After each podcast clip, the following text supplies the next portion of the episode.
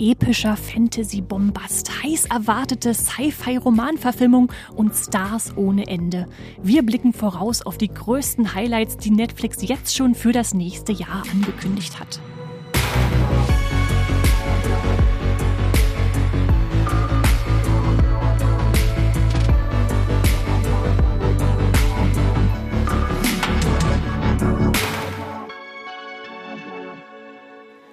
Hallo und herzlich willkommen im Streamgestöber. Wir sind der Moviepilot Podcast und wir beschäftigen uns Tag ein, Tag aus mit allem, was im Streaming so los ist. Mit Serien, mit Filmen, mit Experimenten, die da stattfinden, mit allen möglichen Streamingdiensten. Und heute stürzen wir uns nur noch mal richtig in Netflix rein. Und wenn ihr uns schon länger zuhört, klar gibt's immer Momente, wo wir auch mal ein bisschen meckern müssen über Netflix, wenn wieder die Preise erhöht werden oder wenn irgendwelche Funktionen umgestellt werden oder Passwortteilen verboten wird. Aber Netflix gehört natürlich ganz trotzdem fest zu unserem Streaming-Angebot, was wir wirklich viel nutzen und deswegen, weil jetzt gerade ein paar neue Sachen vorgestellt wurden, wollen wir uns das mal angucken, was denn da 2024 auf uns zukommt. Und damit ich mich hier nicht alleine in meiner Vorfreude suhle, habe ich mir eine zweite vorfreudige Person eingeladen an meine Seite, nämlich Jan Felix Wuttig. Hallo Jan Felix. Hallo Esther, freut mich sehr hier zu sein. Du hast ja, wenn ich, wenn ich dich einschätzen würde, so bei deinen Moviepilot-Artikeln viel Action-Kino bei dir, äh, auf, äh, worüber du schreibst. Ähm, aber Netflix hast du auch natürlich immer wieder, drin auf deiner, auf deiner äh, Ankündigung, was es so alles gibt, oder? Da Ja, hast ja, du schon, hast du schon auf Auge und jeden Auge Fall. drauf. Also ähm, genau, also da gibt's auf jeden Fall sehr viel, was mich 2024 äh, abholen wird, denke ich. Also sowohl in Serien wie auch in Filmform, in allen möglichen Realfilm und Animation und so weiter und so fort. Also Und als Anime-Fan, da bin ich auch mal gespannt, was du zu ein paar Sachen sagst, die da noch auf uns zukommen. Schon mal als kleiner, kleine Vorschau. Äh, wenn du jetzt an Netflix denkst, was hast du als letztes bei dem Streamingdienst geguckt? ich habe mir zuletzt The Killer angeschaut. Mit Also- Michael Fassbender. Genau, mit Michael Fassbender als äh, Auftragskiller äh, von David Fincher, der, also ich denke mal, er ist am bekanntesten Ist ein für Fight Bekannter, Club. ja, ja. Guckst du dir alles von Ähm, David Fincher an, was so rauskommt? Hm, nee, das kann ich nicht sagen. Mank habe ich nicht gesehen, auch Netflix-Produktion. Ähm, aber The Killer habe ich mir erst im Kino angeschaut und äh, hat mir sehr gut gefallen. Habe ihn mir dann auf Netflix quasi nochmal angeschaut. Ja. Das ist ein extrem präziser, zurückgenommener Film und er macht im Prinzip exakt das, was man erwartet. Mhm, also es ist ein wunderbar minimalistisch durchkomponierter Film, sehr präzise. Ähm, Hat dir gefallen? es hat mir sehr gefallen, ja. Aber ist auf eine Art und Weise nicht mehr als das, was man erwartet. Okay, Ich, mehr verrate ich erstmal nicht. okay, okay. Ja, The Killer habe ich natürlich auch gesehen. Ich habe mich witzigerweise in eher abstrusen Ecken von Netflix zuletzt rumgetrieben, weil mir nämlich ein Freund empfohlen hat, ich habe da so eine Serie geschaut, die kam irgendwie vor zwei Jahren raus. The History of Swear Words oder die Geschichte der Schimpfwörter. Äh, sehr interessante Serie, wo die sechs, glaube ich, äh, häufigsten amerikanischen äh, Flüche bzw. Schimpfworte, ähm, ich kann sie jetzt hier nicht nennen, um diesen Podcast nicht zu verseuchen, äh, vorgestellt werden, so geschichtlich, wo kommt das Wort überhaupt her, das F-Wort oder so, wann, wie hat sich entwickelt über die Zeit hinweg und äh, wie wird es überhaupt auf unterschiedliche Weise gebraucht und wo ist es verboten und sowas alles. Fand ich total interessant. Es waren immer nur so 20 Minuten Folgen, das kann man echt mal schnell weggucken und sehr cool war auch, dass es moderiert wird von Nicolas Cage und der ist ja der, fluchende Schauspieler schlechthin. Hatte ich auch vorher noch nie von gehört und dachte immer, das ist echt, was man noch alles so entdecken kann in Untiefen von Netflix. ja, spannend. Wurden auch Sprachwissenschaftler interviewt und so Tatsächlich, weiter? das, Oder? das war ganz witzig, dass man dann so eine Mischung hatte. Also Nicolas Cage hat äh, moderiert immer so die, wie so ein, diesen X-Faktor, ja, und was hat dieses Schimpfwort zu sagen? Und dann gab es einerseits die Sprachwissenschaftler, die sagt einem, hier kommt's her und so wird's gebraucht und das ist die Wort, der Wortstamm, der lateinische und so. Aber dann gab es teilweise auch als ausgleichendes Element so ein paar Comedians und Schauspieler, die einfach, einfach auf berühmte Filmszenen verwiesen oder äh, erzählten, ja, ich benutze das so und so und ich werde gerne eine B-Punkt genannt und so. Äh, ja, das, das war also, äh, wenn ihr mal was vergnüglich Unterhaltsames und sogar ein bisschen Bildendes wollt, dann schaut euch mal die Geschichte der Schimpfworte bei, bei Netflix an. Ja, klingt super spannend. Genau. Und bevor wir uns jetzt den Highlights 2024 widmen, gibt's noch ein paar Worte zu unserem Sponsor Magenta TV. Magenta TV ist unser Sponsoring-Partner. Das TV- und Streaming-Angebot der Telekom bündelt Fernsehen und Streaming auf einer Plattform. Magenta TV gibt's als App, zum Beispiel auf eurem Smart TV bei Apple TV, auf dem Fire TV Stick oder auch über die Premium TV Box Magenta TV One. Alles völlig unabhängig von eurem Internetanbieter. Magenta TV ist ein super praktischer Hub für Live-TV und Streamingdienste wie Netflix, Amazon Prime Video, Disney Plus, RTL Plus sowie die Magenta TV Megathek.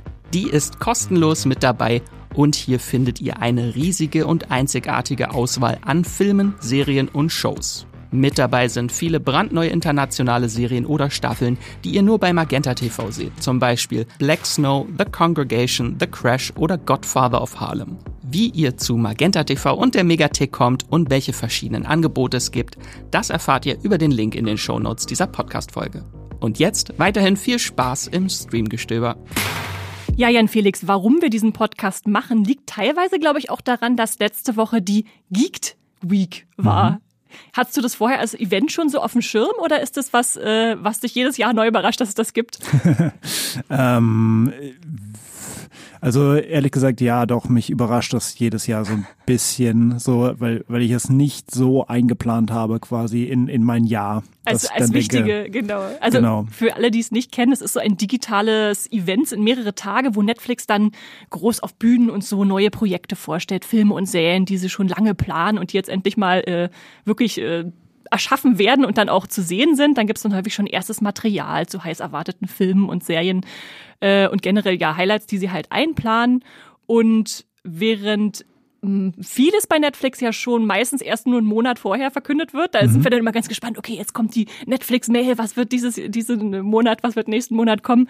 Äh, ist das dann halt ein Event, was auch schon ein bisschen weiter vorausblickt, unter ja. anderem auf 2024. Und deshalb dachten wir uns, äh, wir gucken uns mal dann, was da angekündigt wurde und was auch schon länger feststeht für 2024 und ziehen da so ein bisschen raus, wohin eigentlich unsere Vorfreude, unsere Netflix-Vorfreude geht, wenn wir jetzt ins neue Jahr bald starten. Ist ja auch nicht mehr lange hin. Mhm. Und natürlich ist jetzt auch der Streik vorbei, der Schauspielenden und der Drehbuchautor. Man kann sich jetzt also wirklich freuen und denken, okay, es kommt jetzt wirklich was nächstes ja. Jahr. Man muss nicht noch länger bangen, wie lange der Stillstand da noch ist. Äh, Ganz der genau, ja. Streik war ja auch äh, sehr an Netflix geknüpft, äh, wenn wir uns erinnern. Insofern, ja, hoffentlich geht das jetzt da voran und wir können da positiv ein bisschen auf die Zukunft gucken. Ja, ich drücke uns allen die Daumen.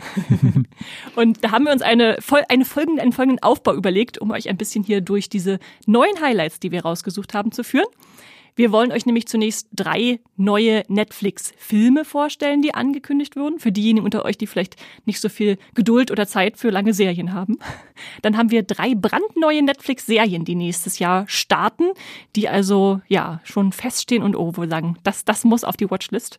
Und dann haben wir natürlich auch für diejenigen, die schon länger bei Netflix sind und sich vielleicht auch auf Sachen freuen, die jetzt neue Staffeln bekommen, drei neue Netflix-Staffeln gefeierter Serien, wo die zurückkommen 2024.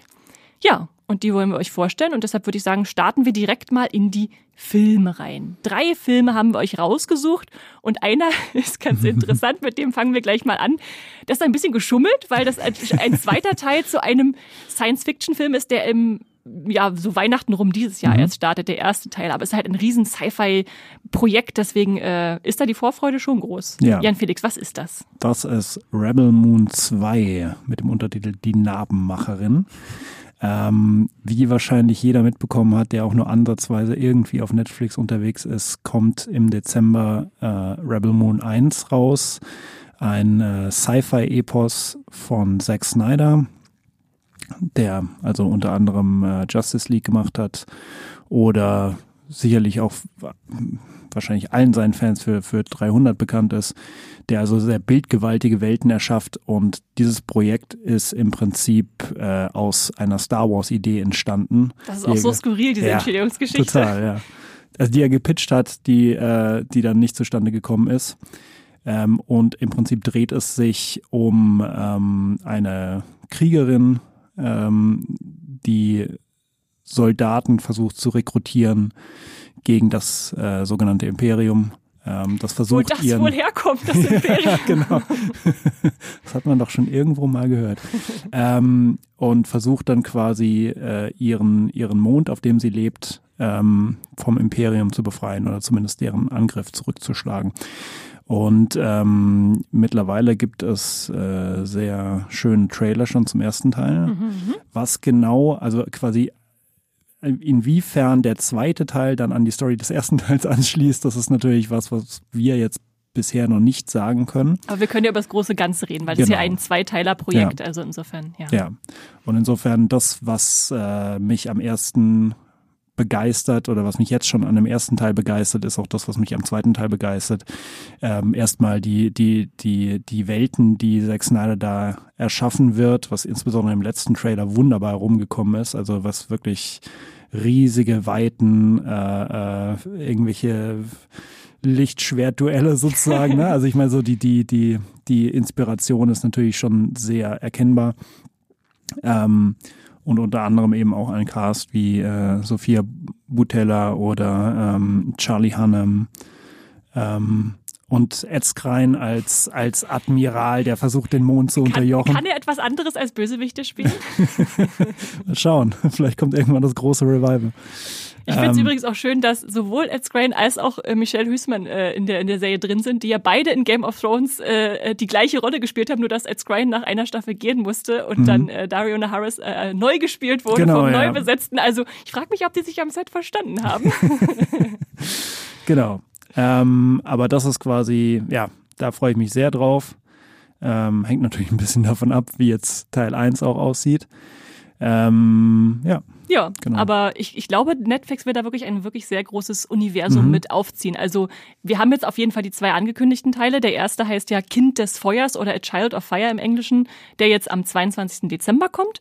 Und der zweite, äh, die Narbenmacherin, oder ich finde den Englischen dann doch noch ein bisschen catchier, äh, The Sca- Scargiver, Mhm. äh, startet am 19. April ja. also äh, knapp vier Monate später etwa.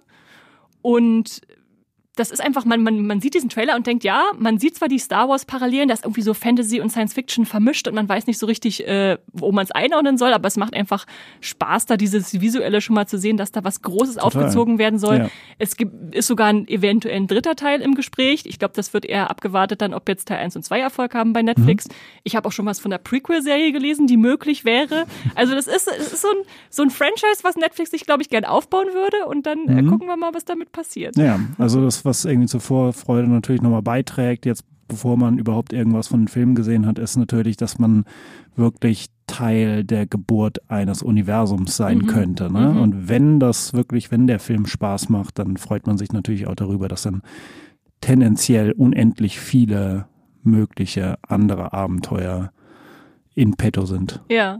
Hast du einen Lieblings-Zack Snyder-Film, wenn du auf sein Werk zurückblickst? Da gab es ja echt viele von Batman vs. Superman, Justice Mhm. League, äh, Sucker Punch war ja auch sehr eindrücklich für viele, äh, Watchmen Mhm. 300, äh, Ja, also ich meine, Watchmen fand ich schon einen der, der besten Superheldenfilme, einfach dadurch, dass er so düster Mhm. und brutal war. Ähm, aber ich glaube, ich müsste tatsächlich 300 sagen. Okay. Ähm, also wenn ich hat dich darauf, geprägt in deiner Yeah. Jugend. also ich meine, auf eine Art und Weise ist natürlich, man schaut sich den heute an und, und findet sich selbst sehr pubertär dabei, dass man den damals so krass gefeiert hat. Aber für mich war das damals schon eigentlich so ein bisschen so eine Offenbarung. Mhm. Also, dass Filme so aussehen können, dass sie genau das machen Erwartest und dass sie auch irgendwie funktionieren damit. ja, ne? ja. Erwartest du viele Zeitlupen jetzt auch wieder? Also, Zeitlupenkämpfe. ich fürchte, wir kommen nicht drum herum. so wie ich Zack Snyder kenne. Ja. Ja. Zack Snyder hat ja schon ein Projekt für Netflix gemacht, nämlich Army of the Dead. Mhm.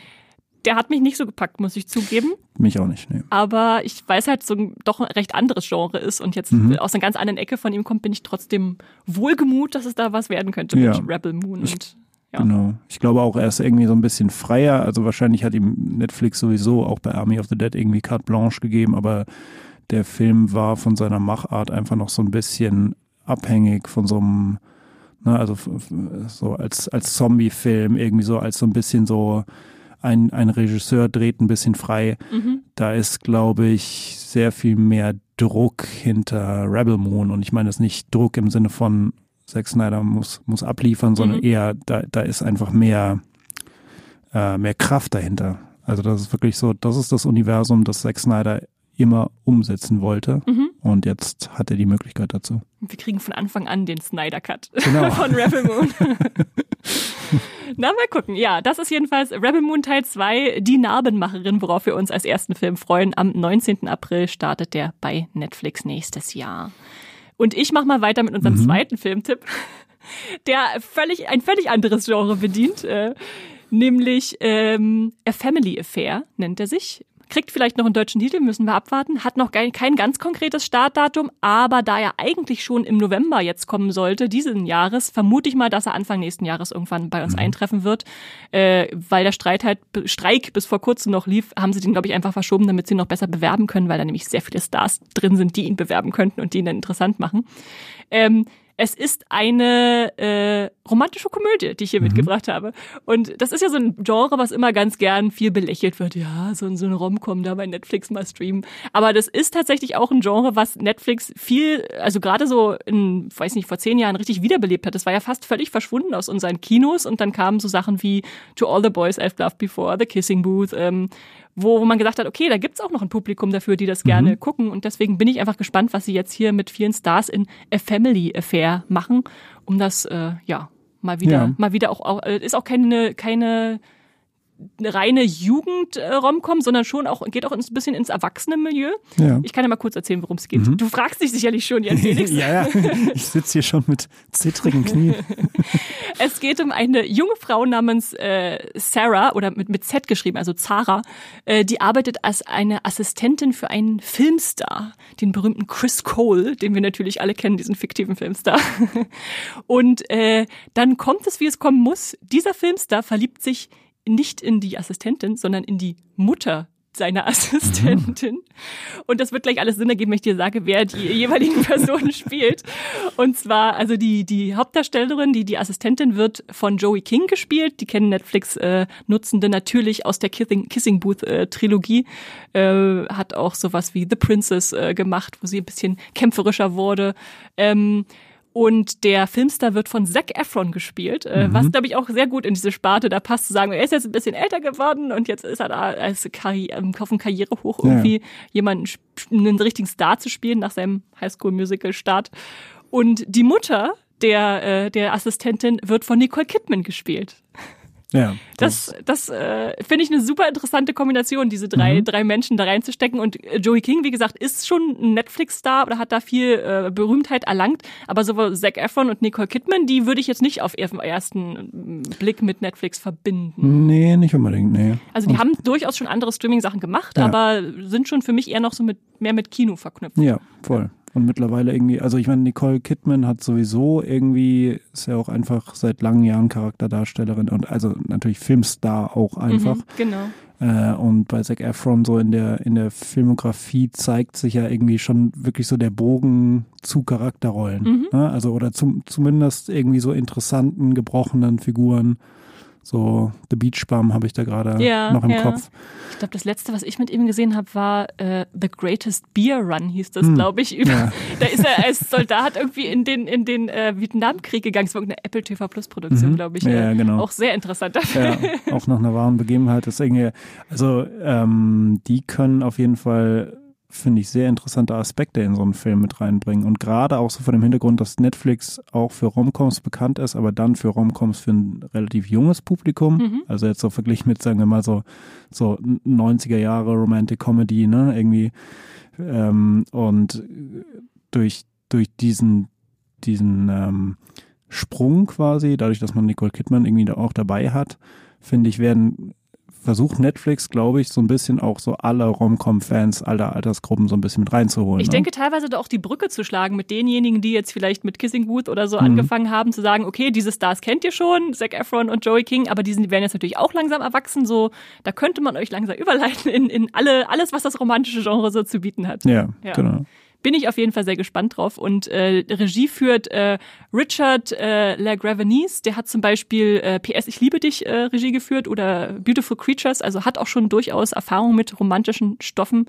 Und äh, Kathy Bates spielt auch noch mit, die ist ja auch mhm. für viele ein Grund einzuschalten. Oh ja. Ich hoffe, sie, sie macht nicht ihre Misery-Rolle nach, sondern, sondern ist eher, ich, ich vermute mal, sie würde so in die Rolle der lieben Oma passen. Das, mhm. Da weiß man noch nicht genau, wen sie spielen wird. Also. Ja könnte auch die, die Mutter des Filmstars das spielen zum Beispiel. Oder so eine, so eine taffe Agentin oder ja, sowas. Ja. ja. Also ihr hört, wir sind noch ein bisschen im Spekulationsmodus, mhm. weil es noch äh, keine Bilder und keine Trailer zu diesem Film gibt. Aber er kommt auf jeden Fall 2024. A Family Affair. Ich vermute mal im ersten Halbjahr und dann werden wir sehen, was uns da erwartet. Äh, zwischen all dem Sci-Fi und Fantasy, was wir häufig so mit Netflix verbinden, eine romantische Komödie. Ja, genau. Aber und, Fantasy ja. haben wir natürlich auch im Programm. Jan Felix, was ist der dritte Streaming-Film, den wir als Netflix-Highlight 2024 mitgebracht haben? Genau, im Prinzip haben wir jetzt einen Film, äh, bei dem die Romcom so ein bisschen in die Hose gegangen ist, könnte man sagen. ähm, nämlich Damsel mit Millie Bobby Brown in der Hauptrolle. Und äh, den Film finde ich extrem spannend, weil er im Prinzip äh, nimmt er quasi die, die, die klassische Disney-Prinzessin-Romanze und dreht sie so auf den Kopf. Ja. Ähm, Millie Bobby Brown spielt nämlich eine, eine werdende Prinzessin, die sich mit einem, einem Prinzen einlassen will, die ihn heiraten möchte von der Familie eingeladen wird und dann stellt sich heraus, das Ganze war eine Falle und sie wird dem Drachen vorgeworfen. Ist auch gut so. Heirat hier, komm die Prinz genau. heiraten. Oh, leider brauchen wir gerade ein Opfer. genau. Stehst gerade auf unserer Falltür. ähm, genau. Und dann muss sie quasi, ne, also sie ist so eine Art, das ist noch nicht so ganz klar, aber sie ist so eine Art Menschenopfer, mhm. das diese Königsfamilie eben bringt, um das Königreich äh, zu sichern vor dem Drachen. Und sie muss sich dann quasi dieses Drachens erwehren. Und man sieht das quasi schon so toll im Trailer, dass sie irgendwie in, in ihrem Ballkleid im Prinzip in diese, in diese Höhle geworfen wird und sich dann das Ballkleid irgendwie zerreißt und durch irgendwelche Gänge gekraucht, genau und ja. dann irgendwie ne, irgendwie Feuer macht und eine, eine, Fackel und irgendwie mit ihrem Schwert unterwegs ist und so weiter und so fort. Und ähm, das ich verspreche mir davon so eine Millie Bobby Brown One-Woman-Show mhm. irgendwo, weil so sieht, so sieht der Trailer auch so ein bisschen aus, ne? dass es dann viel so um sie geht und, und um, um ihren Überlebenskampf quasi, das so ein bisschen fast so wie in einem Raum spielt, ein bisschen. Und das Fantasy-Setting quasi sieht man dann so am, am, am Anfang und am Schluss. Ähm, und andererseits ist es ja irgendwie auch sehr spannend, weil das sozusagen so dieses von, von vielen häufig mittlerweile belächelte die Disney-Prinzessin Setup nimmt mhm. und das quasi so komplett zerreißt sozusagen. Ne? Also von wegen so, okay, äh, ich wollte ja eigentlich gerne den Prinzen, so, so, so. Aber ihr habt mich nicht gelassen. Genau, ihr habt mich nicht gelassen. Also werde ich jetzt halt die, die taffe Kriegerin töte den Drachen und dann könnt ihr mal sehen, was ihr davon habt. Ja, ja. Vielleicht kann man in dem Zusammenhang auch nochmal den Titel erklären für die, die nicht so im Englischsprachigen drin sind. Damsel in Distress ist ja ein sehr bekannter Begriff mhm. eigentlich, die Jungfrau in Nöten, äh, ja. übersetzt so äh, ins Deutsche. Dieses Bild von die Frau, die gerettet werden muss. Und mhm. das ist natürlich ein bisschen ironisch gemeint hier im Titel, dass sie durchaus wegs nicht diese, diese Damsel ist, diese Jungfrau, sondern dass sie sich selbst erwehren kann. Genau. Und äh, ich bin natürlich, also ich freue mich auch schon riesig auf dieses, äh, diesen Film, der für mich auch wirklich wie so ein Fantasy-Blockbuster aussieht, der da auf Netflix zukommen könnte. Also ja. mit äh, großer Produktion. Auf dem Poster ist einfach so eine Felswand, wo sie ganz klein drin steht und so ein riesiger Drachenschatten drauf ist. Und für Drachen bin ich sowieso mal zu haben. Ja. Also wenn Drache vorkommt, dann muss ich den Film gucken. Genau, ja. Das ist irgendwie auch lustig, weil mit jedem Drachenfilm äh, oder mit jeder Drachenserie, die man sieht, vergleicht man auch einfach mhm, mehr so, ne? Mhm. Wie groß ist der Drache jetzt im Vergleich zu Smaug? Wie groß ist der Drache im Vergleich zu den Game of Thrones mhm. Monstern? Äh, genau. Ja, ja, ja genau. Freue ich mich drauf. Ähm, hat noch keinen präzisen Start. Nee. Ähm, aber soll einfach im Laufe des Jahres. Wurde auf jeden Fall fest für 2024 kommen. angekündigt. Genau. genau. Und Regie führt äh, Juan Carlos äh, mhm. Fresnadillo, äh, der hat zum Beispiel Intruders oder Eight, äh, 28 Weeks Later gemacht. Genau. Also schon eher so in der Horrorrichtung. Ich glaube, da kann da dann auch gut was rausziehen, um so ein bisschen Spannung zu erzeugen in diesem, ja. in diesem großen Fantasy-Film. Ist, glaube ich, in, in, in der Hinsicht auch so ein bisschen so eine Rückkehr, weil Intruders ist, soweit ich mich erinnern kann, zumindest kritisch nicht so wahnsinnig gut gelaufen.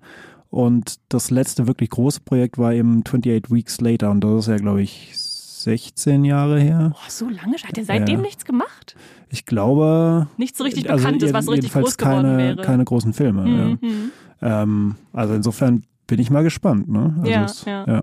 Und wo sich für mich dann auch noch der Kreis schließt, ist, dass wir natürlich Millie Bobby Brown als Hauptdarstellerin haben und sie ist ja eigentlich der Netflix-Star ja. schlechthin. Ja. Also wenn mir jemand sagt, okay, welche, welche Stars hat Netflix wirklich hervorgebracht oder geboren, mhm. dann würde ich sofort sie als Stranger Things Star nennen. Natürlich hat sie vorher auch schon andere Sachen gemacht, aber du wirst dich jetzt nicht äh, erinnern, ach ja, Millie Bobby Brown war in Grey's Anatomy dabei, sondern ja.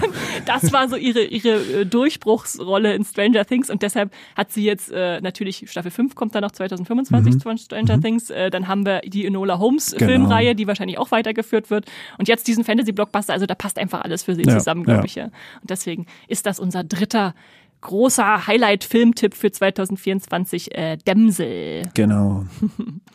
ja, dann können wir zu den Serien übergehen, würde ich sagen. Mhm. Da kommt als erstes, machen wir gleich mit Fantasy weiter, ne, wenn ja. wir schon gerade so schön drin sind.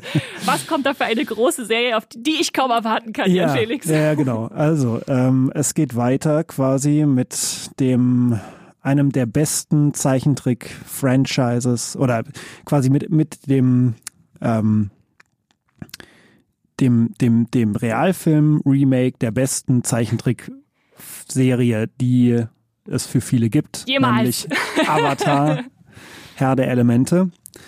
Äh, genau.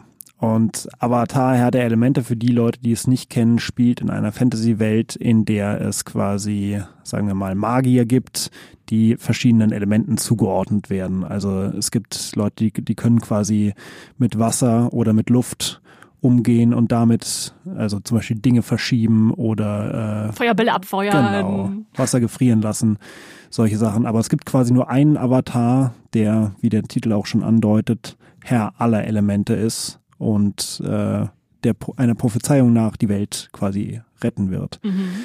Ähm, und äh, genau, die, die Original-Avatar-Serie, ich weiß gar nicht mehr, wann die rausgekommen ist. War das so ungefähr 2005, 2006. Ich will jetzt auch nichts Falsches sagen, aber jedenfalls ist es schon eine Weile her.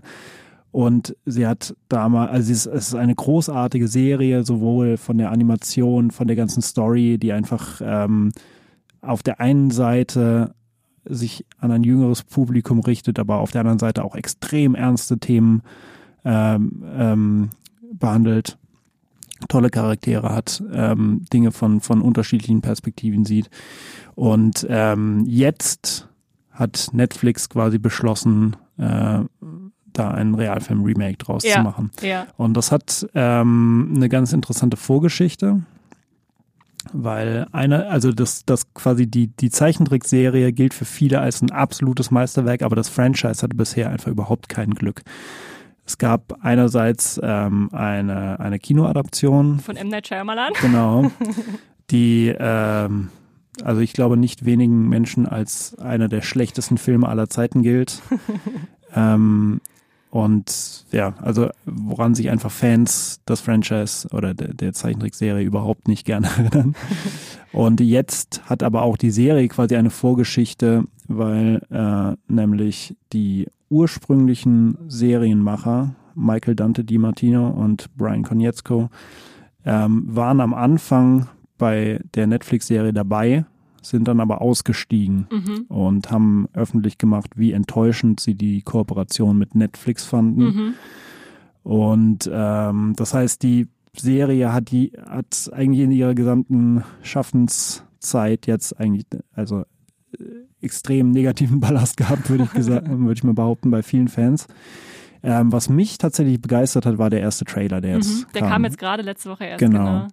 Und der sah wirklich toll aus. Also der sah, der war genauso bildgewaltig, wie ich es mir erhofft hatte.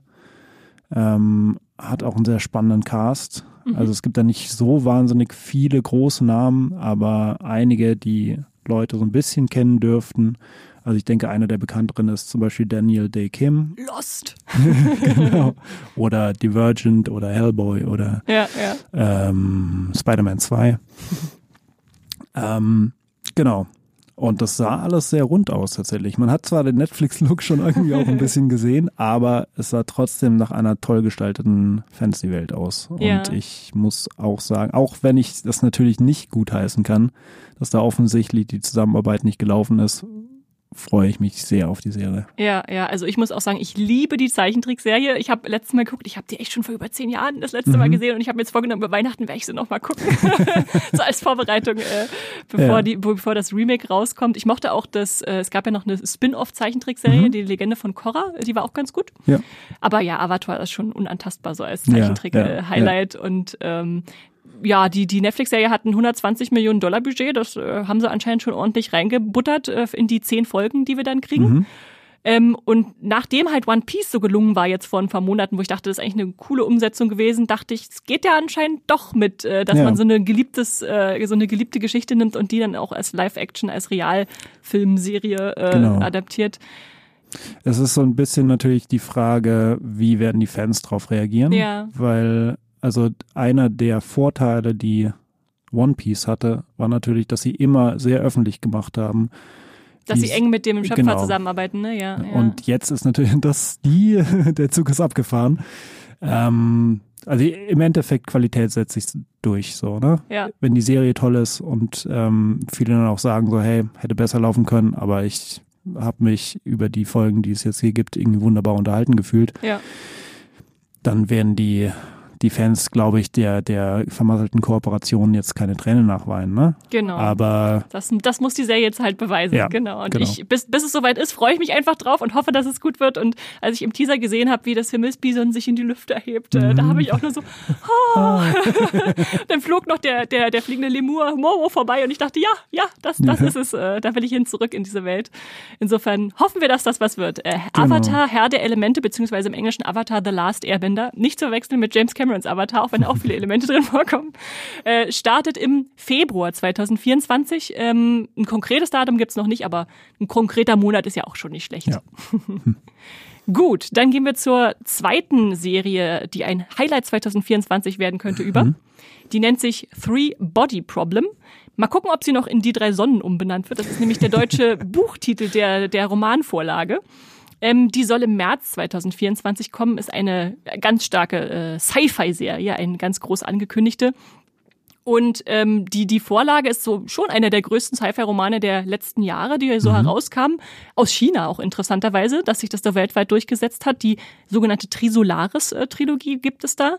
Und da heißt halt der erste Band im Deutschen Die drei Sonnen, der zweite Der dunkle Wald und der dritte Jenseits der Zeit von Liu Xinqin. Ähm, da kam der erste Band in China 2006 raus. Ähm, und wenn der Autor euch nichts sagt, beziehungsweise denkt, habe ich den schon mal gehört, der hat zum Beispiel auch die Vorlage von sowas wie Die wandernde Erde geschrieben. Also der ist schon eine richtige Sci-Fi-Größe Ja, ja. da draußen in der Literaturszene.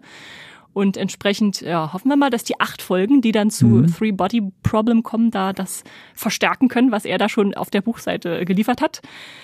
Um die Handlung zu erklären, muss man eigentlich. Physik studiert haben. Ich versuche das mal runterzubrechen.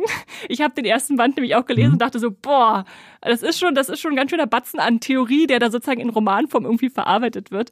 Also wir beginnen in den 1960er Jahren ähm, vor dem Hintergrund der chinesischen Kulturrevolution.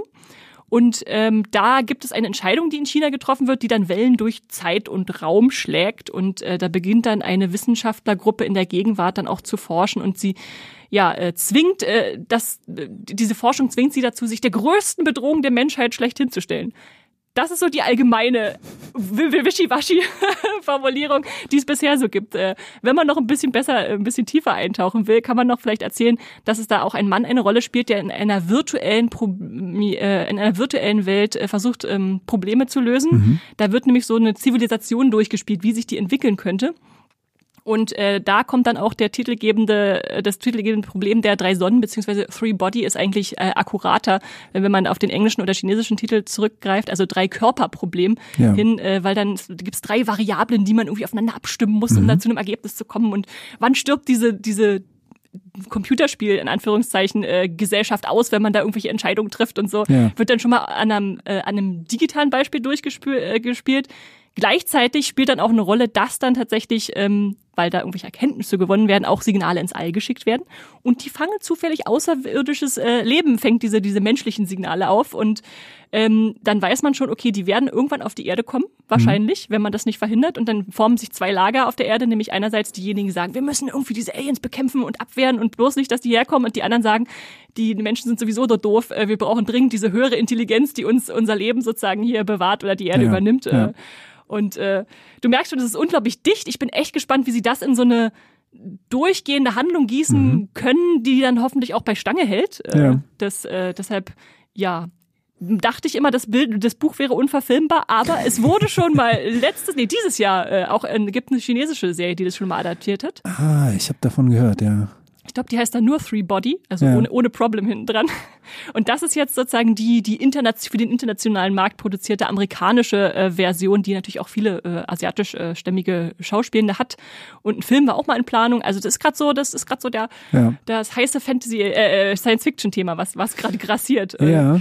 Und äh, ich muss zugeben, ich kenne viele der Darstellenden nicht, aber einige international sind mir dann doch bekannt, wie zum Beispiel Liam Cunningham äh, aus Game of Thrones oder Asa Gonzalez aus Baby Driver. Benedict Wong ist natürlich aus als Ja. Marvel-Fans bekannt, äh, Jovan äh, äh, Depo. Und besonders spannend ist natürlich auch noch, wer daran als Serienschöpfer geknüpft ist. Hast du schon gehört? Weißt du schon? Äh, nee, ich habe es nicht mitbekommen. Das, das sind die zwei Game of Thrones so, äh, Schöpfer. Äh, David Benioff und D.B. Weiss Ja. kommen zurück mit einer neuen Serie. Und äh, das sind sicherlich Namen, die man gehört hat, die schon eine große Romansaga schon mal Mhm. verfilmt haben. Und da ist jetzt natürlich dieses, äh, dieser Moment gekommen, entweder werden sie Vergebung erlangen jetzt mit dieser neuen Sci-Fi-Serie oder nach Staffel 8 von Game of Thrones äh, wieder komplett verdammt werden. Man Mhm. weiß es nicht, aber äh, das macht es natürlich umso spannender, was da an Größe auch dranhängt an dieser neuen Sci-Fi-Serie Three Body Problem. Ja. Ja. Ja, doch, stimmt. Hatte ich gehört, also irgendwie gerade vergessen, aber ja, es ist natürlich irgendwie so ein bisschen so ein Breaking Point, hat man so das Gefühl für die beiden, ne? Also auf der einen Seite irgendwie extrem gefeiert und dann extrem verurteilt für Game of Thrones. Ja. Und jetzt wird man irgendwie sehen müssen, wie gut sie quasi ihr Talent in ein anderes Genre übertragen können. Ähm, ist das denn, also weil, weil wirklich irgendwie das, das, das Buch oder die Buchreihe, ähm, so hatte ich das zumindest gehört, ich habe sie nicht gelesen, aber Mhm. ich hatte zumindest gehört, dass es wirklich der nächste große Sci-Fi-Hype ist. Und zwar nicht irgendwie so, so ein Sci-Fi-Hype, der so alle zwei Jahre mal passiert, sondern wirklich so, der Autor ist einfach der Isaac Asimov einer neuen Generation oder der Philip K. Dick oder wie auch immer. Ja, ne? Also ja. wirklich ein, ein, ein, ein One in a Billion Genie, das diese Bücher geschrieben hat. Ja. Ähm, Das kann man jetzt- natürlich erst rückblickend immer in der Geschichte Ja, beurteilen, aber auf natürlich. jeden Fall, ich, also ich kann mich erinnern, dass ich eine Zeit lang mal immer durch Berlin und durch äh, S-Bahn, U-Bahn gelaufen bin und jeder hatte dieses Buch Drei Sonnen irgendwie im Schoß und hat es Ja. gelesen. Äh, äh, tendenziell hat auch viele Männer wieder zum Lesen gebracht, muss Mhm. man vielleicht dazu sagen, weil das schon so eine sehr, so, so eine faktische Erzählung ist. Also da, ist, da sind nicht viele Emotionen drin in diesem Buch. Das ist schon sehr so, was wäre, wenn, hier haben wir diese Parameter und was machen wir damit Mhm. so. Ähm, ja, muss man mögen. Mhm.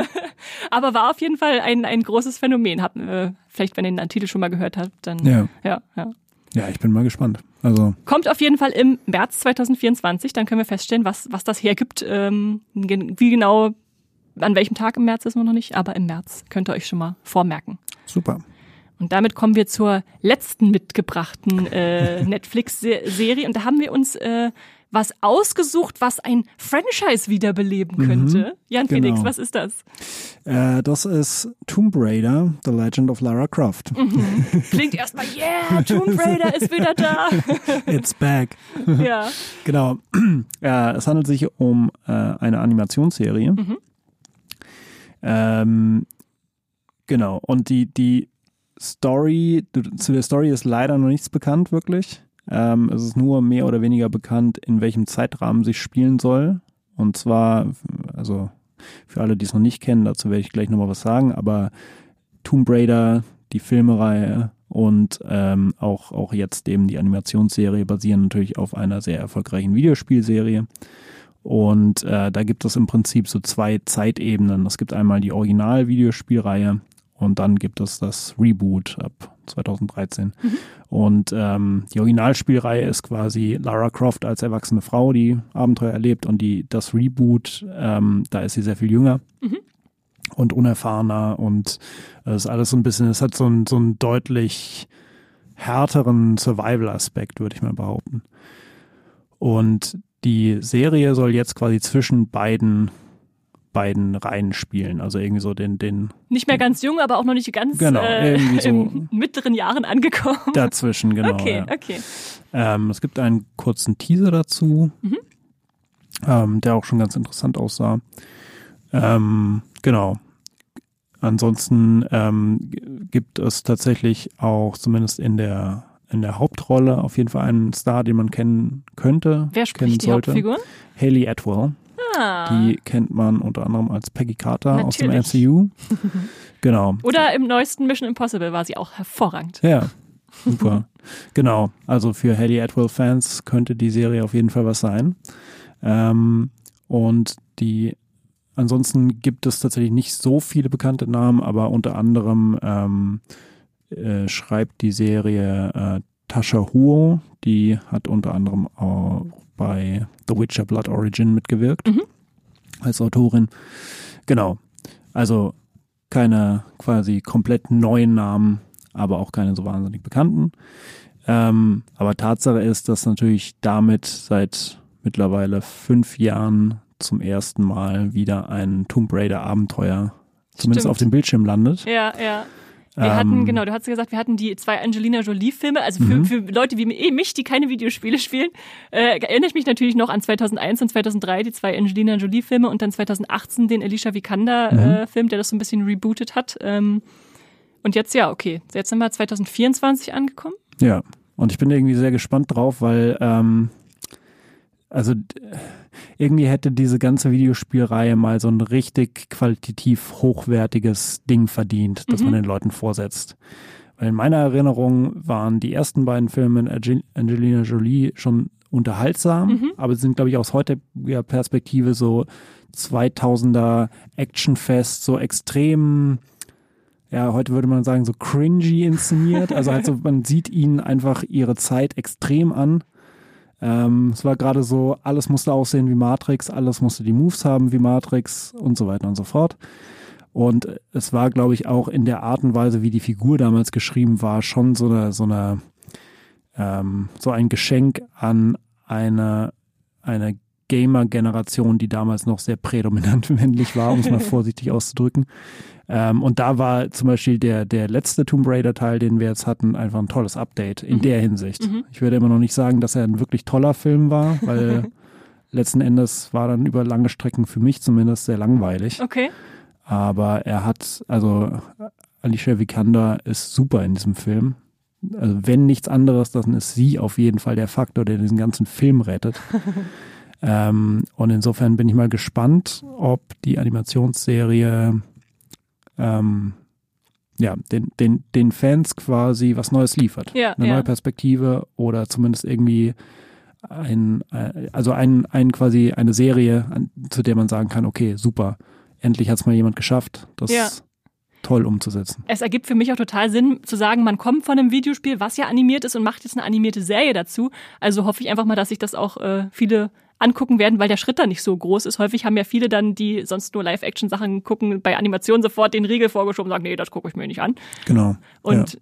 es ist einfach schön, dass wir dieses Abenteuergenre nochmal bedient haben, was ja doch, doch äh, immer wieder gern geguckt wird, aber es gibt gar nicht so viele Vertreter, wie man denken sollte in Stimmt, letzter Zeit. Ja. ja. Also ich meine, man könnte natürlich argumentieren, dass irgendwie so, es, es kommt es kommt ein bisschen Fantasy es, natürlich auch immer rein, ja. äh, Action, ja. Ich denke irgendwie, ne, also so bei Tomb Raider, zumindest so aus den Videospielen, oh, ich weiß gar nicht mehr, wie das bei den ersten beiden Filmen war, kann mich nicht dran erinnern, aber in den Spielen gibt's natürlich auch krasse Fantasy-Elemente, so, ne? Und ähm, also es ist halt wie bei Indiana Jones so dieses eine Element, was dann auf einmal noch irgendwie was Fantastisches reinbringt, ja. aber der Rest ist natürlich schon hier Verfolgungsjagden genau, genau, und durch den Dschungel ja. schwingen und irgendwo runterspringen und so. Das ist schon für mich klar. Abenteuer äh, mitmachen, das ist cool. Ja. ja. Ich finde, wir müssen auch wirklich mal einen Podcast zu Abenteuerfilmen und Serien Bin machen. Bin ich auch dafür. Lass uns das mal machen. Das, das schreibe ich mir mal auf. genau. Gut. Und dann stürzt du uns jetzt nach diesen drei Serien ins Abenteuer neuer Staffeln, denn mhm. natürlich hat Netflix auch einen Katalog, auf den denen das, der Streamingdienst immer wieder zurückgreift auf Sachen, die schon lange erwartet werden und die uns viel, viel zu lange haben warten lassen auf äh, neuen Nachschub. Und da haben wir uns drei Sachen rausgesucht, die uns besonders reizen, ähm, jetzt 2024, die zurückkommen. Und die erste ist gleich eine Serie, die gleichzeitig endet mit Staffel 4, ja. Nämlich Umbrella Academy.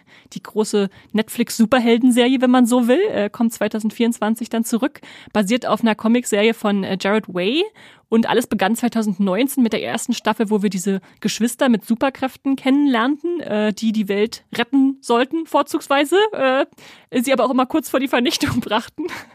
Und ähm, das sind ja eigentlich frühere kind Kinderhelden gewesen, die mittlerweile erwachsen geworden sind und sich dann entfremdet hatten und jeder so sein eigenes Ding machte und jetzt wieder sich zusammenraufen mussten, um halt eine Apokalypse abzuwenden. Mhm. Und ähm, diese Kinder waren sieben Kinder von insgesamt 43, die 1989 geboren wurden und von einem Milliardär dann quasi ihren Eltern abgekauft. Das muss man sich auch erstmal überlegen, um dann sie zu einem Superteam zusammen äh, zu, zu schweißen. Ich weiß nicht, ich glaube, du hast Umbrella Academy nicht gesehen, oder? Jan nee, Felix? genau. Dann also ich, ich, ja, Genau, erklär mir bitte alles. Dann erkläre ich dir doch mal kurz, wer diese sieben wichtigen Mitglieder sind. Da haben wir äh, Nummer eins, Luther, gespielt von äh, Tom Harper. Der hat vor allem Kraft, hat aber das Problem, dass er auch mal gerettet werden musste mit so einer Affen-DNA und deshalb hat er so einen leichten Verwandlungsschub immer, dass er da unter seiner Kleidung nicht nur Muskeln, sondern auch ein paar Haare versteckt.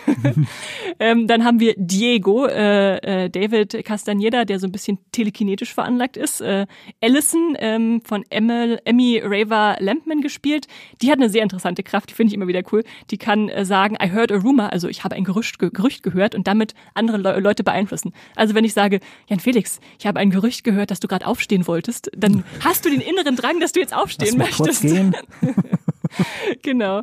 Ähm, dann haben wir einen absoluten Fanliebling. Nummer vier ist nämlich Klaus, äh, gespielt von Robert Sheehan, der eine ähnliche Rolle auch schon oh, ja. in Misfits gespielt mhm. hat, äh, der mit Toten kommunizieren kann, aber vor allem einfach total abgedreht als Charakter so ist, was, was er so anstellt. Ähm, dann haben wir Nummer 5, die nur bekannt ist als Number 5. Mhm. Hat keinen Namen. Aiden Gallagher äh, kann durch Raum und Zeit reisen. Nummer 6, Ben äh, Justin H. Äh, Min, der Tentakel aus seinem äh, Körper wachsen lassen kann. Warum auch nicht? Und natürlich wahrscheinlich so das berühmteste Castmitglied ist Elliot Page, äh, spielt Vanya, beziehungsweise jetzt Victor äh, ne, nach der Geschlechtsumwandlung und äh, kann Schallwellen in, in physische Kraft umwandeln. Also was, was ganz Mächtiges, muss man sich ganz ja. danach nehmen. Und das ist jetzt das große Staffel 4 Finale, was wahrscheinlich nur sechs Episoden hat, wenn das mhm. äh, noch, der aktuelle Stand noch richtig ist.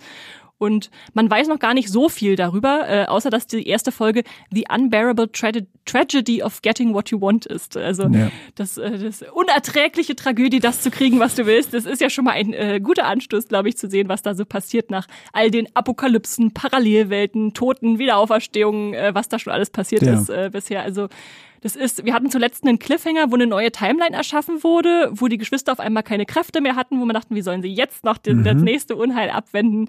Ähm, und äh, trotzdem haben sie natürlich weiterhin Feinde, die sie auslöschen wollen. Und das Poster ist auch ganz wild, da hat man so ganz viele Zeitlinien drauf, die wie so ein Metroplan aussehen, äh, so eine Unter so U-Bahn-Netz, äh, wo sich alle Leute überkreuzen mit irgendwelchen na, Jahreszahlen, wo dann dran steht, 1961 Allison heirat, heiratet oder 2015 Luther ist auf dem Mond und so. Ja. Und das ist einfach noch sehr im Unklaren gehalten, was jetzt wirklich passieren wird, aber das macht es umso spannender, was uns jetzt noch in der allerletzten Staffel erwartet. Und ich muss sagen, ich habe die Serie, am Anfang habe ich die erste Folge geguckt und dachte so, boah, lass ich erstmal aus. Und dann haben aber so viele davon geschwärmt, dass ich doch noch eingestiegen bin und dann habe ich es auch nicht bereut. Äh, ja. ja. Findest du es gut, dass sie jetzt ändert? Weil manchmal ist es ja so, selbst Serien, die man liebt, die will man ja dann vielleicht nicht in diesem Stadion erleben, wo man dann irgendwie, wo man Sachen nachgeschmissen bekommt. Wird. Genau. genau, genau. Also ich bin tatsächlich froh, dass die jetzt ein Finale finden und das auch so schreiben, weil, also man muss auch sagen, nach drei Staffeln, wo immer wieder äh, der Weltuntergang kurz bevorstand und kurz abgewendet wurde, mhm. äh, ist dann auch irgendwann schwer, noch immer noch eins draufzupacken und noch eins. Insofern hoffe ich einfach mal, dass das jetzt einen würdigen Abschluss erschafft. Ja. ja. Ähm, ich muss auch mal generell fragen, was ist der Reiz an The Umbrella Academy? Nicht, dass ich behaupten ja. würde, es gibt keinen, aber also sind es die Figuren? Ist es die Sci-Fi-Story? Ist es so, also ich meine, ist es so quasi die, die, die düstere, groteske Version von X-Men? Oder? Mm, ja, so ein bisschen, beziehungsweise ich finde es immer spannend, dass es für mich auf so einer Skala zwischen Marvel, was ja so die pure Unterhaltung Superhelden sind, äh, und The Boys, was ja so richtig düster mhm. abgedreht ist, irgendwo so in die Mitte fällt. Und dann kann man sich da äh, also reinfinden in so eine Superhelden-Serie, die halt doch ein bisschen anders ist als alles, was man sonst so kennt aber die ganz klar von ihren Figuren lebt. Also ja. wie die miteinander umgehen und manchmal ist der Geschwisterstreit einfach viel wichtiger als äh, das, was die da an Können auffahren. Insofern also ja einfach die die abgedrehte abgedrehte äh, Cast, äh, die Besetzung. Ja. Ja, cool. Genau. Und dann gehen wir zur zweiten Serie über. Da kommt eine heiß erwartete mhm. Serie zurück, die letztes, nee, vorletztes Jahr, also 2022, ein richtiger Überraschungshit war. Ja. Jan Felix. Es geht um Arcane äh, Staffel 2. Mhm. Arcane, und das äh, kann ich jetzt mittlerweile sagen, weil ich dann doch verspätet, aber dann doch reingeschaut habe, äh, was ich natürlich vorher auch schon gehört habe, aber Arcane ist meiner Meinung nach die absolut best, die, die schönste Animationsserie, die es einfach gibt. Und sie erzählt eine unfassbar herzliche Geschichte und sie schafft es sogar noch in dem Rahmen einer Videospielverfilmung Und sie erschafft eine, eine wunderbare, blendend aussehende, bildgewaltige Welt um ihre Figuren herum. Ähm, und Arcane, grundsätzlich für alle, die es nicht kennen, ähm, ist eine Filmung, Verfilmung von League of Legends, äh, eine, eine sehr erfolgreichen äh, Online-Rollenspiels. Also tötet mich bitte nicht, wenn ich das, das Genre gerade falsch benannt habe. Ähm, sehr populär und ähm, hat eben auch also Hauptfiguren, die dem Spiel entstammen. Mhm. Spielt äh, in ähm, also in einer Stadt namens Piltover mhm. ähm, und die die einen einen armen Bezirk namens Zaun oder Zaun hat. Und äh, im Prinzip geht es um, um, das, um, um das Verhältnis dieser beiden, beiden Städte, weil im Prinzip in diesem armen Viertel wirklich so die, die Ärmsten der Armen versuchen, irgendwie rauszukommen, irgendwie zu überleben und immer schauen in die, in die glänzenden Fassaden von Piltover. Und ähm, die ganze Story dreht sich um zwei Schwestern, nämlich äh, V und Powder. Sie kriegen dann später nochmal andere Namen. Mhm. Ähm, die zumindest in, am Anfang der ersten Staffel erstmal in, in diesem armen Viertel versuchen, die Reichen zu beklauen und dann geht es aber darum, dass sie was angestellt haben, was sich dann nicht mehr rückgängig machen lässt und sie müssen mit den Konsequenzen irgendwie umgehen. Ähm, genau. Und zwischen diesen beiden entspannt sich eine so unglaublich dramatische Dynamik, dass man einfach nicht anders kann, als da einfach weiterzuschauen. Und deswegen sind, glaube ich, auch einfach viele sehr gespannt jetzt auf die zweite Staffel, die im November 2024 kommen soll. Ähm, und wirklich, also für alle, die es jetzt, die davon gehört haben, die sich mal anschauen wollen, ähm, gebt euch einfach fünf Minuten, weil dann bleibt ihr für die ganze Staffel. Ja. Weil es, es sieht so grandios, wunderschön aus. Ähm, die, das letzte Lebenszeichen, das wir jetzt quasi bekommen haben, war eben das Feststand. Es kommt erst im November 2024 und das liegt zum großen Teil auch an dem Aufwand der Animation, mhm. die wirklich so, so viel Zeit erfordert, das ist Aber das ist auch so eine visuelle Wucht. Also ich weiß auch noch, ich dachte, ich gucke mal rein damals, als dieser Hype so groß wurde 2022 mhm. und ich dachte, gut, Videospielverfilmung League of Legends habe ich jetzt nicht so mit am Hut, aber halt diese, dieser Mix aus ein bisschen Sci-Fi, Fantasy-Elementen, Steampunk äh, da unterzubringen, dachte ich, könnte mich interessieren und dann hat mhm. mich das so reingesaugt. Einfach diese Kombination aus der visuellen Wucht, die sich da aufmacht, ja. äh, in ja. den Bildern, die man so noch nie als Animation vorher gesehen hat ja. in dieser Form. Die Charaktere, die wahnsinnig mitreißend erzählt werden und natürlich die ganze Story, die sich dann noch über mehrere, äh, mit einem Zeitpunkt in der Mitte auch äh, mehrere Jahrzehnte eigentlich äh, aufmacht. Also wenn ihr irgendeine Serie, jemals eine Netflix-Animationsserie guckt, dann bitte guckt diese. Sie ist so großartig. genau. Genau. Und damit dafür habt, da habt ihr jetzt noch Zeit bis November 2024 die erste Staffel nachzuholen, wenn ihr sie noch nicht kennt. Ihr werdet es nicht bereuen, ich verspreche es euch. Arcane kommt zurück. Ja. Super. Sehr schön. Und dann haben wir noch eine allerletzte Serie mitgebracht. Ich glaube, die hat der Felix nicht gesehen. Zumindest nee. ist das ein äh, educated guess. das ähm, stimmt. Es ist Bridgerton Staffel 3, die uns äh, noch ereilen wird äh, im Laufe des Jahres 2024. Man weiß auch noch kein genaues Datum. Eine der erfolgreichsten Netflix-Serien überhaupt, die so existiert. Wir hatten dieses Jahr 2023 das Spin-off Queen Charlotte, also ein Prequel, das erzählte, wie die schwarze Königin, die dann da äh, wichtig ist in, in Bridgerton selbst, äh, an die Macht kam und äh, zur Königin wurde war, fand ich auch ganz toll. Aber in Bridgerton geht es natürlich um die titelgebende Familie äh, und ihre, ja, ihre Liebesgeschichten im Prinzip, wenn man so will. Und ich finde das sehr, sehr spannend, wie diese Serie, die ja auf Büchern auch basiert ist, anstellt, äh, dass man zwar immer der gleichen Familie folgt, aber sich der Fokus jedes Mal verschiebt. Also wir mhm. haben acht Geschwister. Das heißt, wir haben acht Leute, die irgendwie ihr Glück finden müssen. Und dann konzentrierte sich die erste Staffel auf Daphne, äh, die eine Tochter. Dann kam Anthony dran, der älteste, der, der Erbe quasi der Familie. Und äh, so kann die Serie das ewig weiterführen. Ja. Man kann jetzt wieder sagen, okay, jetzt nehmen wir den Fokus auf eine neue, neue Geschwisterfigur. Und aktuell gibt's echt Kinder, die sind jetzt noch so im Alter von acht, zehn Jahren irgendwie so. Aber man kann schon denken, okay, wenn Netflix das durchzieht bis Staffel 8, dann sind die auch mittlerweile dann 18 oder so erwachsen geworden. Ja. Und das macht es halt super spannend für mich als äh, ähm, Format. Und wir wissen schon, dass die dritte Staffel den vierten Roman vorziehen wird. Mhm. Äh, aus gutem Grund, weil dann nämlich äh, schon lange Fans auf eine Figur warten, die endlich mal ihr Glück finden muss, nämlich Penelope Featherington. Ist mhm. die beste Freundin einer der Bridgerton-Schwestern, ähm, die schon ewig in den Bruder äh, Colin Bridgerton verschossen ist. Ah.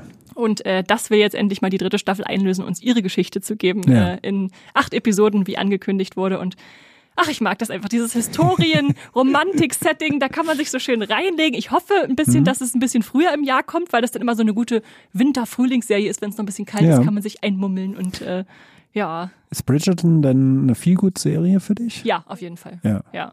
Also, also auch so, so sehr, sehr wholesome? Äh, schon, also es ist schon auch spannend und natürlich streiten sich auch, bevor die Liebenden immer mhm. zusammenkommen, mhm. aber äh, das macht halt auch äh, viel aus. Dann haben wir so eine Klatschbase, so eine Anonyme, die immer so ein bisschen Streit streut, indem ja, sie irgendwelche Sachen weiter sagt, die eigentlich niemand wissen darf in, am, am englischen Hof, in der High Society. Und äh, ja, da, da freue ich mich einfach drauf, dass das zurückkommt. Und ich glaube, ich bin nicht der Einzige da draußen. Ja, super. Ja, das kann ich mir vorstellen. Also vielleicht müsste ich dann doch auch mal so ein bisschen in das so Bridgerton aus, so aus pure Neugier dir einfach mal die erste Folge angucken. Ja. Ich weiß, es ist natürlich sehr weiblich konnotiert auch die Serie, ähm, ja. aber äh, es muss nicht sein. Es kann, genau. auch, kann auch Männern gefallen. Ich denke, das hat auch wirklich was für sich. Ne? Also es ist einfach, viele Sachen ignoriert man ja irgendwie einfach deswegen, weil man so ein bisschen die keine Ahnung, die Synopsis gelesen hat, aber letzten Endes die Kraft, mit dem einen dann eine Serie oder ein Film packt, ist ja dann nochmal einfach eine ganz andere. Ja, ja. Genau. Und damit sind wir durch. Wir haben euch drei Film-Highlights, drei neue Serien und drei neue Staffeln vorgestellt, die 2024 zu Netflix kommen. Und damit ihr noch ein bisschen was habt, was ihr eventuell gucken könnt, weil das natürlich alles noch Zukunftsmusik ist, äh, würde ich mal Jan Felix noch fragen, hast du noch in letzter Zeit irgendwas gestreamt, was du aktuell empfehlen kannst? Ja, also ich habe irgendwie in letzter Zeit ein bisschen so blinde Flecken in, in äh, ja, in, in dem äh, wie sagt man denn, blinde Flecken äh, ausgewischt. Okay, also ausgemerzt, sehr aus, gut. Ausgemerzt. ähm, in dem, was ich sowieso äh, seit ewigen Zeit mal schauen wollte. Und das Jetzt letzte, was gespannt. ich gesehen habe, waren die beiden Creep-Filme ah. von äh, Patrick Bryce mit äh, Mark Duplass. Ähm, also zwei Found-Footage-Horrorfilme, ähm, von denen ich jetzt so ein bisschen auf die Story von dem ersten Mal eingehen kann. Also da, da trifft sich quasi ein ein, ähm, ein Amateurfilmer auf eine Craigslist-Anzeige mit jemandem, der sagt, er ist todkrank und mhm. er möchte gerne für seine Hinterbliebenen, also seine Frau und sein, sein, sein Kind, ähm, einfach einen Tag sich filmen lassen, mhm. was er so macht und einfach zur Kamera reden und dann das aber irgendwie so vollkommen in der Wildnis und irgendwann wird das so ein ganz, so ein ganz bisschen creepy mhm. und immer ein bisschen mehr und immer ein bisschen mehr und immer ein bisschen Ach, mehr. und mag ich ja, so ein schleichendes Unbehagen. Yeah. So. Oh. Das ist auch super inszeniert und wirklich so, also es ist, die, die Spannungskurve geht so subtil nach oben, dass man irgendwie zwischendeutlich einfach das Gefühl hat, das ist einfach ein Scherz. Also es ist einfach, äh, das, das läuft auf irgendeinen Humoreffekt dann mhm. am Ende raus, mhm. aber nee, oder, naja. du darfst verrat, verrat es noch nicht, verrat es noch nicht, Jan Felix. Äh, Creep heißt das, ja? Creep. So wie, ja, der, genau. wie, der, wie der unheimliche Typ so. Genau, der, der Creep, okay. Ja. Und wo, wo kann man streamen? Genau, äh, beide Filme sind bei Netflix, mhm. sind auch äh, zumindest der, also es sind beides Blumhouse-Produktionen mhm. erstmal. Ähm, genau, und beide, wenn ich mich nicht täusche, ja, beide ausschließlich für Netflix produziert. Okay. Genau. Nicht zu verwechseln übrigens mit Creep, dem Film von aus der Mitte der 2000er mit, ich glaube, Franka Potente. Okay. Ähm, genau. Okay, das, also. sind, das sind offenbar äh, Leerstellen, die ich auch noch auswischen muss. die kenne ich nämlich beide auch nicht, die Filme. Ist schon äh, Horror-Thriller-Genre, ja. was ich so raushöre. Ja, genau. Ja, okay. Also es hat auch wirklich viel Humor, so. Mhm. Es ist, ist einfach abstrus äh, bis zum geht nicht mehr ja, in, in ja. beiden in beiden Filmen auch. Ähm, die machen sehr viel Spaß und sind sehr, also sind vollgepackt mit Momenten, wo es wirklich einem so ein bisschen die, die, die, die, die Fußnägel nach oben dreht okay. vor, vor Spannung und auch so vor, vor, um das Wort nochmal zu bemühen, vor Cringe auch manchmal. Ja, ja. Ne? Sehr cool. Okay, schreibe ich auf meine Liste. Danke ja. für den Tipp. Äh, ich habe nur noch mal den Tipp mitgebracht, äh, wenn ihr Loki noch nicht geguckt habt. Ich habe am Freitag zu Ende geguckt und da saß am Ende nur so da und denke, was ist hier gerade passiert? Also ich, äh, ja, wir hatten ja auch einen Podcast dazu schon, mhm. wo wir die ersten zwei Folgen Loki gesehen hatten und äh, hat mich nicht enttäuscht, die zweite Staffel. Bei aller Marvel-Müdigkeit, die gerade so grassiert, ja. äh, dachte ich, boah, das war eine schöne runde Serie mit sechs Folgen. Äh, bin ich super gespannt. Äh, es fühlt sich irgendwie abgeschlossen an und gleichzeitig nicht, was ein, ein Kunststück ist, äh, ja. zu sagen, man könnte jetzt damit jetzt aufhören für Loki, aber man könnte auch nochmal zurückholen. Mal gucken. Ja, ist für äh, dich.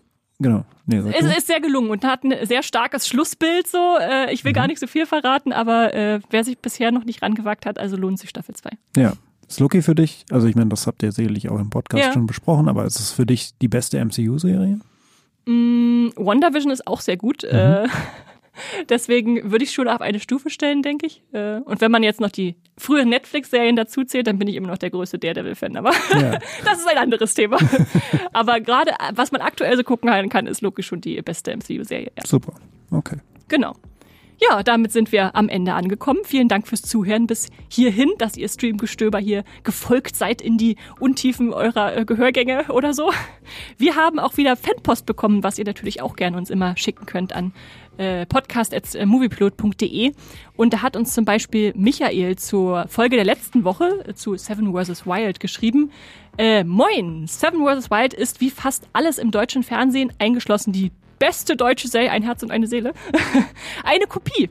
Äh, wenn man über Seven vs. Wild redet, sollte man unbedingt auch das Original Alone nicht unerwähnt lassen. Das wollte er nämlich gerne noch nachreichen. Äh, das ist eine US-Serie, die 2015 gestartet ist, mittlerweile in Staffel 11 angekommen, also auch so ein Überlebensformat. Ähm, das heißt, wenn ihr Seven vs. Wild Fans seid, dann checkt das auch gerne mal aus. Alone äh, empfiehlt auf jeden Fall äh, Michael da das nicht auszulassen. und dann haben wir noch Post bekommen von Matthias, der hat uns geschrieben, oh, wir müssen unbedingt, ihr könnt ihr nicht mal über die australische Serie Glitch reden. Und ich saß, saß so da und dachte, die kenne ich gar nicht. Hab dann rumgefragt und tatsächlich kennt ihn jemand in unserer Redaktion. Und dann hatte ich Matthias gebeten, Mensch, schreib uns doch mal, was so toll macht. Dann haben wir mal wieder eine Hörerempfehlung hier drin und vielleicht kannst du die einfach mal vorlesen. Genau, was Matthias ges gesagt bzw. geschrieben hat, ist, hauptsächlich sind es die Mystery-Elemente, die die Serie für mich interessant machen da ich für solche Serien immer zu haben bin. Die Grundhaltung, die, Entschuldigung, die Grundhandlung, es steigen sieben Personen ohne Erinnerung aus den Gräbern und man fragt sich, warum das passiert und ob noch weitere Auferstehungen folgen werden. Das Ereignis wird von einem zum Friedhof gerufenen Polizisten und einer befreundeten Ärztin geheim gehalten. Die Auferstandenen werden untersucht und nach und nach können die Identitäten geklärt werden, auch weil Erinnerungen zurückkehren. Schnell wird klar, dass die Zurückgekehrten in ihrem Bewegungsradius eingeschränkt sind, was ein weiteres Rätsel bietet. Nach und nach wird das Geheimnis aufgeklärt und wer etwas damit zu tun hat. Insgesamt ist die Serie gut gemacht und erinnert an andere Serien, bei denen Tote plötzlich wieder auftauchen. Das Thema ist also nicht neu, geht aber in eine andere Richtung. Man wird gut in die Geschichte hineingezogen. Die Serie hat drei Staffeln, zu je sechs Folgen, zu je etwa 45 Minuten und kann daher schnell durchgebinscht werden, was ich aber nicht gemacht habe. Man kann es auch genießen, möchte er damit sagen. ja, okay. vielen Dank für diesen Tipp. Das ist also Glitch bei Netflix gibt es das zu streamen. Es gibt übrigens zwei Streaming-Serien, die Glitch heißen bei Netflix, also sucht euch die australische raus. Äh, klingt für mich auch super spannend. Also gerade für Fans von sowas wie The Returned mhm. oder so, was es ja auch gibt. Äh, cooles Mystery-Format. Danke für die Empfehlung, Matthias. Äh, ja, vielen Dank. Genau. Und tut's gern wie Matthias. Schreibt uns auf podcast.moviepilot.de, schreibt uns auf Twitter an streamgestöber oder moviepilot. Lasst uns irgendwie Feedback da, damit wir auch mal von euch hören. Und abonniert uns natürlich sehr fleißig bei allen Podcast-Kanälen, die es so gibt, von Spotify über Apple Podcast bis zu Podcast Addict. Und damit verabschieden wir uns und melden uns natürlich nächste Woche wieder zurück. Und wir sagen Tschüss und streamt was Schönes.